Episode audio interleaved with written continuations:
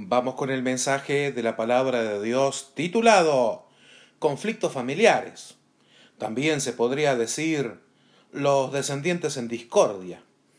Vamos a ver también la lectura de hoy, se trata de Génesis 12, del 1 al 9. Y la mayoría de las Biblias de, habla hispana, si se dice, eh, titulan este segmento de la palabra de Dios que vamos a leer como la llamada de Abraham. Y entonces leemos Génesis desde el capítulo 12, versículo 1. El Señor le dijo a Abraham, deja tu tierra, tus parientes y la casa de tu padre, y vete a la tierra que te mostraré. Notemos que inmediatamente entonces en el versículo 1 está indicando en futuro de que Dios le va a mostrar esa tierra. Haré de ti una nación grande y te bendeciré. Haré famoso tu nombre y serás una bendición. Bendeciré a los que te bendigan y maldeciré a los que te maldigan.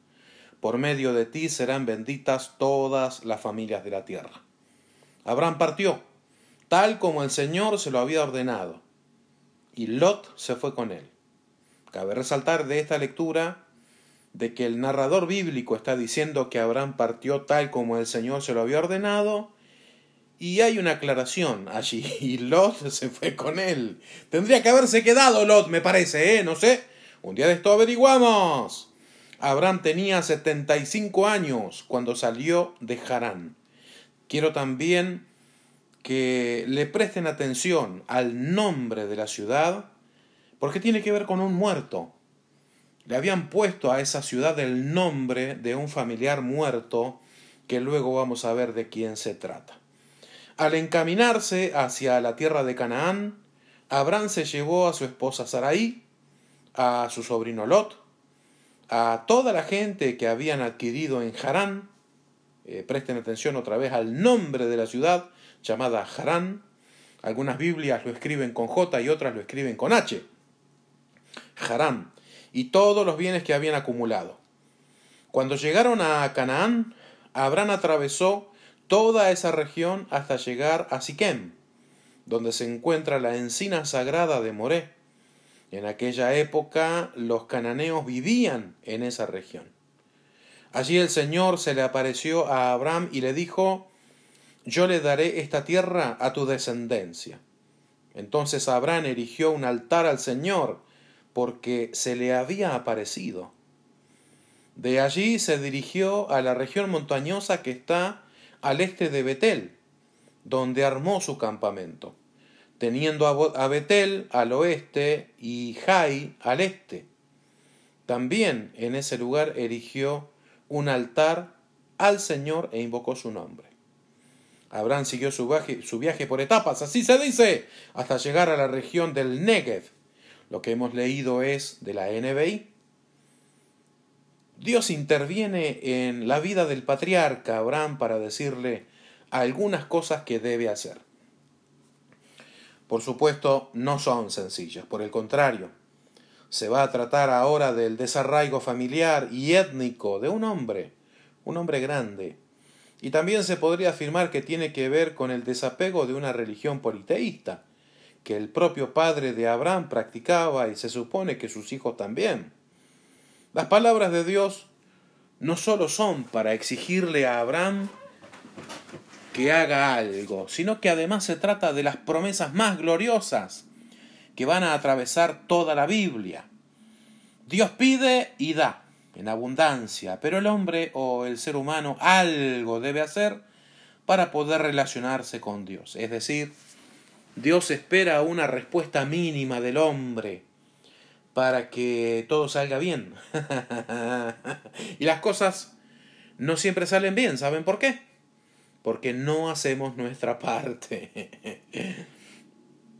Decimos entonces que Abraham no solo debe dejar su tierra natal de nacimiento o asentamiento, recordemos que eran familias nómades, tribus, tribus semi-nómades, así se dice, semi-nómades. Me trabé. Nómades, sí, nómades. ya la aprendí. Sino también a sus familiares. Pero algo pasa. Casi desapercibido. Pero está ahí. Y es causa de varios conflictos. Se trata del huérfano Lot, sobrino de Abraham. Pensemos un poco acerca del hecho de que Dios le habla a un hombre, y esto sucede cerca del año 2000 antes de Cristo, es decir, de aquí para atrás unos 4000 años, señores. ¿Todo sigue igual en la vida de un ser humano que es objeto de un mensaje de Dios? Me pregunto qué tipo de sensaciones puede provocar que Dios eh, te hable de una forma personal. ¿Qué es lo que nos pasa cuando Dios nos habla? Por primera vez, supongamos. Como le sucedió a Abraham. Suceden la emoción, la perplejidad, el éxtasis, el desborde, un desmayo, quedar atónito, y muchas cosas más pueden llegar a suceder, sí, es probable. El tema de Lot en la vida de Abraham será apenas un descuido del patriarca. Es decir, Abraham sabe muy bien que debe dejar su propia tierra para salir hacia otro lugar, que vaya a saber dónde está, que Dios le va a mostrar y que debe dejar a sus familiares donde están. Atrás hay que dejarlo. Incluso a Lot para ir en pos de las directivas de Dios, Dios tiene una nueva situación, nuevas tierras, nuevas promesas para Abraham. Las promesas no son para Lot, son para Abraham y su esposa y sus descendientes. No son para los nacidos en la tienda de Abraham, ni para sus siervos o esclavos, por lo menos no directamente. Podemos suponer que Lot se infiltró por un descuido de Abraham, o Abraham lo invitó a este viaje hacia las promesas de Dios. Sea como sea, el hecho es que Lot se infiltró en el viaje y hay un texto bíblico que dice que Abraham lo tomó a Lot y se lo llevó para el lado de, de la tierra que Dios le iba a mostrar. Y digamos que fue causa de muchos conflictos en la vida de Abraham. Abraham era el heredero de las promesas de Dios y el padre de la fe, según el Nuevo Testamento. Notemos además que Lot fue, entre comillas, creciendo de alguna manera. Los kilómetros del viaje se fueron sumando, también los problemas se fueron agregando para Abraham, Sara y su gente. Abraham entra al país de Egipto, ¿Y saben qué sucedió allí? ¿Eh? Allí comenzaron los problemas también. Abraham ya, entre comillas, se olvidó de hacer altares para Dios. Construir un altar era comunicarse con Dios, era hacer sacrificios de fe hacia el eterno Yahvé, hacia el tetragramaton sagrado, ¿sí? Al nombre inefable de Dios a las cuatro consonantes, ¿sí? algo muy sagrado para el pueblo israelita. Y por lo menos antes había sido la costumbre de Abraham, pero ahora está en una tierra que parece hostil. Eh, su esposa era muy bella y codiciada por los hombres del país. Y Abraham comienza a mentir para salvar su propia vida. Comienza a decir, no es mi esposa, es mi hermana.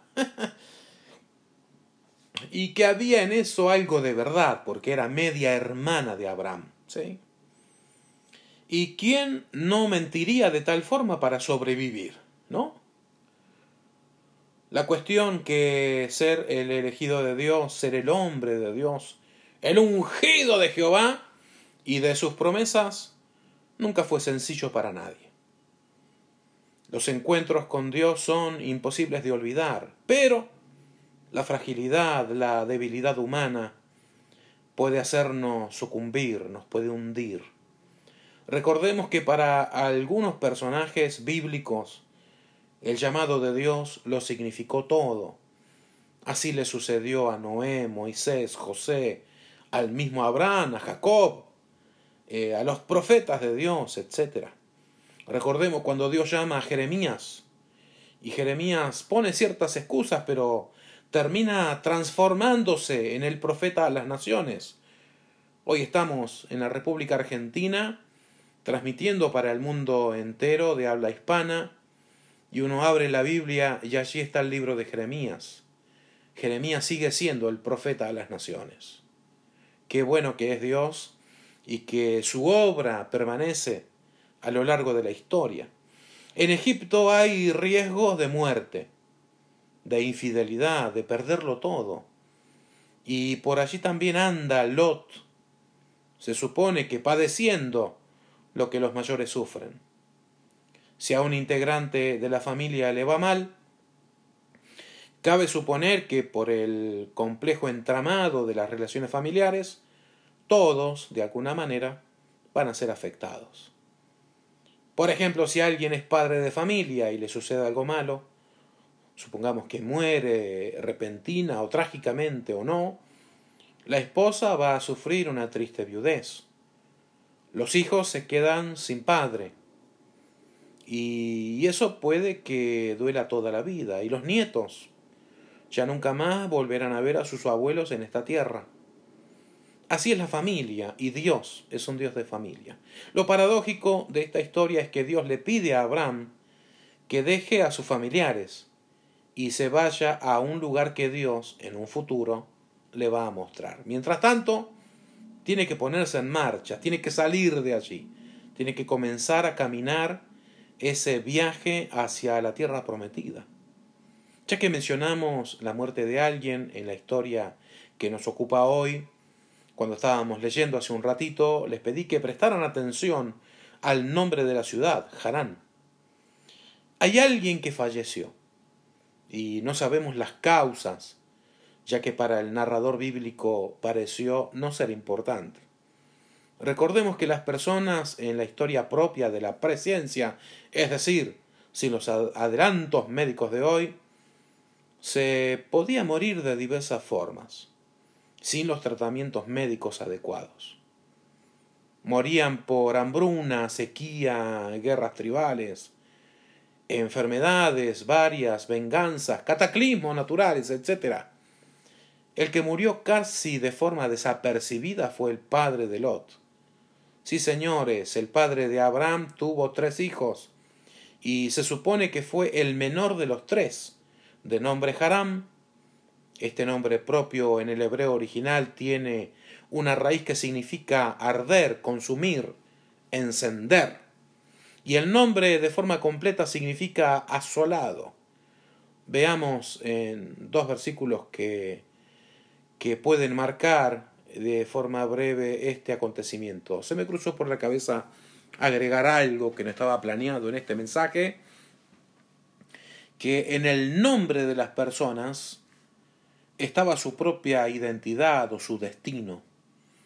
Y como Harán puede significar arder, consumir, encender, o asolado, o eh, devastado, será la forma en que murió. ¿Será que murió consumido por el fuego?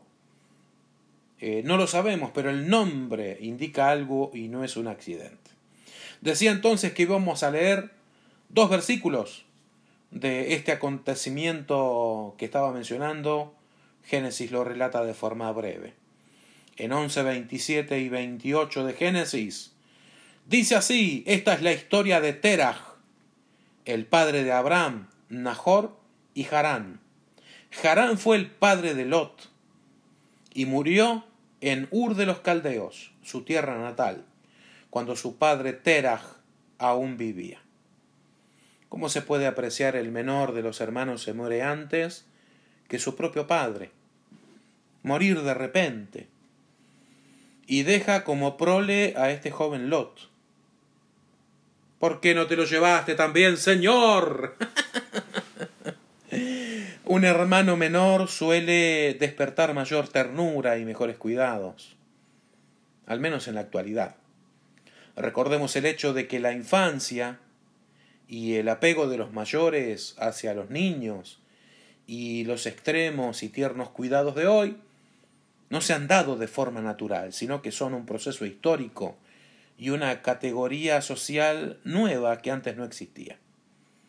Todavía se puede ver que en algunas culturas de hoy el niño no es visto como tal, sino que es un adulto pequeño que puede trabajar e ir a la guerra, y sin cambiar de tema, que un hijo muriera antes que sus padres era visto como una mala señal, como una maldición de Dios sobre ese muerto o ese estéril o defectuoso. Lot, después de la muerte de su padre Harán, es un joven desdichado que necesita de la familia, necesita protección, la que antes le otorgaba su propio padre antes de morir, pero ahora ese protector y proveedor está muerto. Y de alguna manera Abraham lo suma a su propio clan familiar, un clan o tribu sin un verdadero hijo legítimo de sangre del matrimonio formado por Abraham y Sara. Vamos a ver un poco el resumen de la vida de Abraham, que así lo trata en el diccionario un autor de apellido Ropero. Va a decir así, durante los primeros, los primeros diez años, así se dice, de su peregrinación en Canaán, Abraham plantó sus tiendas en Siquem, donde Dios le prometió aquella tierra para él y para su descendencia. Allí edificó un altar a Yahvé, pasó después a Betel, donde erigió otro altar, invocando el nombre de Yahvé. Se desató una hambruna y Abraham descendió a Egipto, donde temiendo por su vida y faltándole la fe, dijo que Sara era su hermana. Por su belleza fue llevada a la casa del faraón, pero Dios la protegió y Abraham y Sara fueron expulsados de Egipto después de una reprensión. Volvió a Canaán y se asentó de nuevo en Betel, ante el altar que antes había erigido, eh, visto el gran incremento de sus riquezas en ganado, surgieron riñas entre sus pastores y los pastores de su sobrino Lot, por lo que decidieron separarse. A Abraham se dio a Lot el derecho de elegir a dónde dirigirse. Y éste escogió el valle del Jordán. Abraham entonces se trasladó al encinar de Mamre, en Hebrón, Allí el patriarca erigió un altar y recibió la visita divina por la que se le prometió toda la tierra que podía ver y una innumerable descendencia. Habitó en Mamre al menos quince años y tal vez veintitrés o veinticuatro años. Adquirió una cueva en Macpela y entró en alianza con unos príncipes amorreos. Con ellos se emprendió una expedición de castigo contra Kedorlaomer y otros reyes coligados con él que habían invadido Sodoma y Gomorra. Las habían saqueado y habían llevado cautivos a sus habitantes, entre ellos a Lot. Lot era como un tarro de bolitas, ¿eh? hacía ruido por donde iba. Después de su victoria sobre estos reyes, y la liberación de Lot y los demás, Abraham rehusó tomar ni un hilo del despojo que le ofrecía el rey de Sodoma. No quería enriquecerse del botín semejante que menciona Génesis 14:23, pero recibió la bendición de Melquisedec, rey de Salem, sacerdote del Dios Altísimo, que salió a recibirle con pan y vino. A éste entregó Abraham los diezmos de todo. Dios se le reveló entonces como su escudo y su gran galardón. Vamos a ver del mismo diccionario un resumen sobre Lot, este personaje bastante molesto. ¿Saben qué significa Lot en el hebreo original? Cubierto, escondido. Allí andaba escondido entre los viajes de Abraham. Eh, Josefo también lo menciona, ¿eh? Era hijo de Harán, el hermano de Abraham y nieto de Taré, padre de Abraham. Todos ellos naturales de Ur, cerca de Babilonia. Era Ur de los caldeos, acompañó a su tío desde Mesopotamia a Canaán. Lot estuvo entre los que Taré sacó de Ur de los caldeos para ir a la tierra de Canaán. Cuando Taré murió en Harán, continuó el viaje con Abraham dueños de grandes rebaños, los pastores de ambos empezaron a querellarse por los pastos y el agua. Abraham le aconsejó tomar rumbos separados. y lo invitó a que eligiera los pastos que él quisiera. Egoístamente Lot eligió el fértil valle del Jordán y fue plantando sus tiendas más y más cerca de Sodoma hasta que finalmente pasó a residir allí. Durante la campaña de Kedorlaomer y de sus aliados contra las cinco ciudades sobre el Jordán, Sodoma, Sodoma estaba incluida en esta lista, Lot fue hecho prisionero. Debió su liberación al valor y habilidad de Abraham. Dos ángeles le fueron enviados para advertirle de la destrucción de Sodoma. Es decir, no le envió a un ángel, hacían falta dos ángeles para ver si podían hacerlo entrar en razón. Esa misma noche los habitantes de la ciudad manifestaron su degradación faltando a las leyes de la hospitalidad exigiendo a Lot que les entregara a sus dos invitados para viles propósitos. La gente del lugar quería tener relaciones sexuales con estos dos ángeles.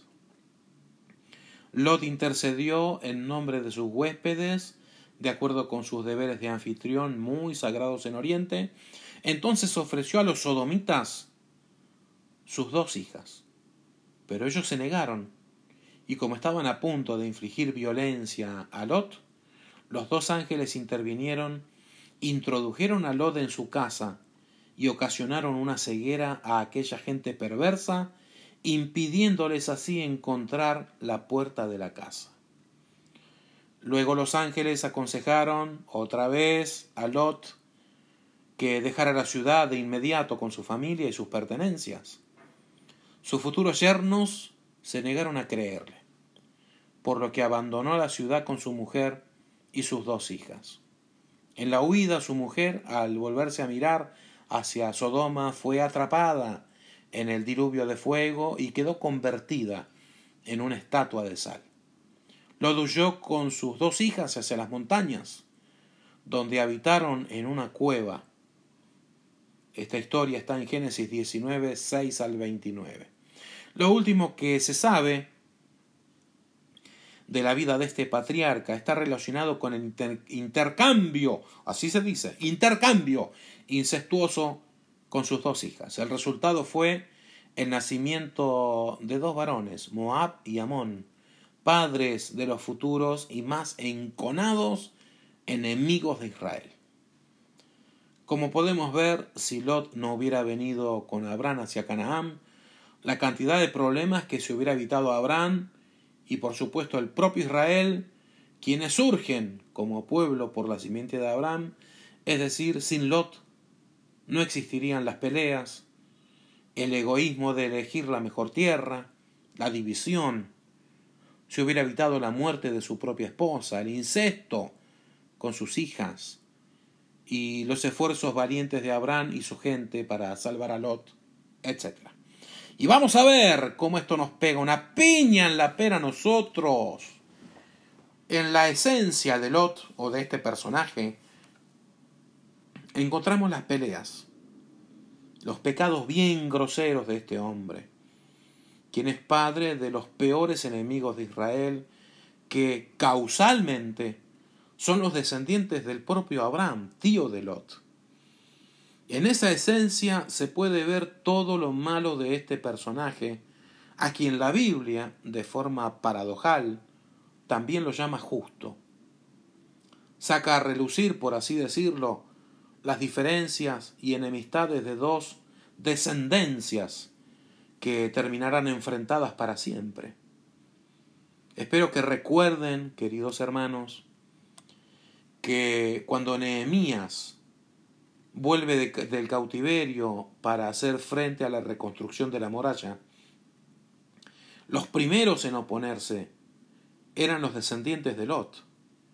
Cuando Jerusalén fue aplastada, sitiada, consumida por el fuego, mientras los enemigos estaban destruyendo la ciudad de Israel, los propios descendientes de Lot arengaban a los enemigos para que arrasaran la ciudad santa. Qué tremendo.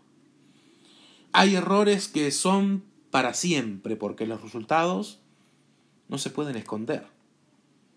Hay varios ejemplos de cosas que resultaron nefastas por un largo tiempo.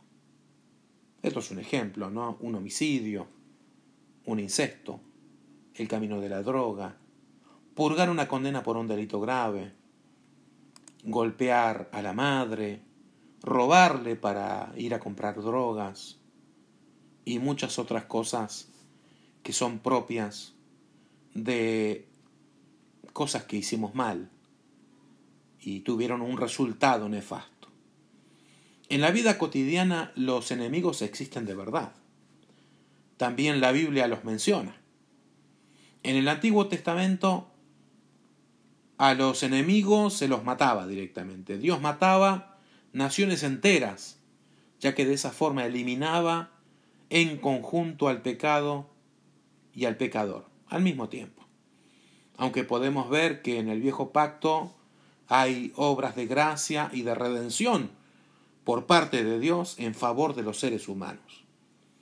Los problemas que tenemos ahora son por las personas, que enfrentadas directamente o no contra nosotros, nos hacen la vida imposible. Por ejemplo, el jefe maltratador o abusador, la esposa que no para de denigrar a su esposo, que perdió el trabajo a causa de la pandemia, o el esposo que vive maltratando a su esposa, porque los dos en la misma casa, tantas horas al día debido al confinamiento por el COVID, son demasiadas horas viviendo juntos y ya no se soportan y ni siquiera se aman como al principio. Sí, son las personas como caras visibles de nuestros problemas, pero nunca, y esto lo he resaltado bien en el mensaje, pero nunca vamos a solucionar nada si los atacamos, los odiamos o los ignoramos. Nuestro deber, según la palabra de Dios, es también amar a nuestros enemigos. Hay una esfera invisible con enemistades espirituales, con seres espirituales de maldad, que se han posicionado sobre las personas, por dentro o por fuera, para que sean nuestros enemigos. Lot era una persona de carne y hueso, al igual que Abraham. Tuvieron problemas y lo que nosotros mismos aborrecemos es estar enemistados con la propia familia, y más si tenemos que convivir bajo el mismo techo. El odio, la intolerancia, la falta de afecto o de respeto hacia los demás, todo eso y muchas otras cosas malas hablan de nuestra pobre relación con Dios y con nuestro prójimo. Ya no tenemos en cuenta qué cosas se dicen allí para nuestra bendición. Allí se hace una descripción de las armas que podemos usar para vencer las tinieblas y llenarnos de amor para poder ser de bendición para otros. Si no hacemos lo que tenemos que hacer como hijos amados de Dios, entonces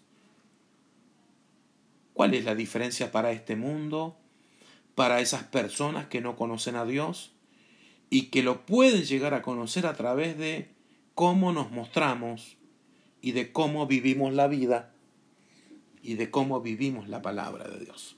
Cerramos diciendo que Dios nos llamó, nos amó y nos ama. Creemos que tenemos un propósito que va más allá de lo que podemos hacer en esta tierra o en esta vida. No se trata solamente de vivir para nosotros mismos y para nuestra familia. Se trata de los otros también. La esencia del Evangelio se trata también de los otros, de los, que no, conocen a Dios. Así se dice. Sí, es verdad que ya nos alcanzó a nosotros con sus palabras de amor, con los dones espirituales que hemos recibido de Él. También es verdad que nosotros tenemos el deber, la obligación y el privilegio de hacer algo importante por los otros, los que no conocen a nuestro Dios amoroso y redentor. Debemos vivir una vida digna de nuestro propio llamamiento a ser santos en nuestra forma de vivir, de enseñarles a nuestras generaciones y a nuestros descendientes las palabras del Dios Santo y de compartir con otros las buenas noticias de salvación. Recordemos cómo Abraham se armó de valor para ir a rescatar a Lot cuando fue tomado como prisionero.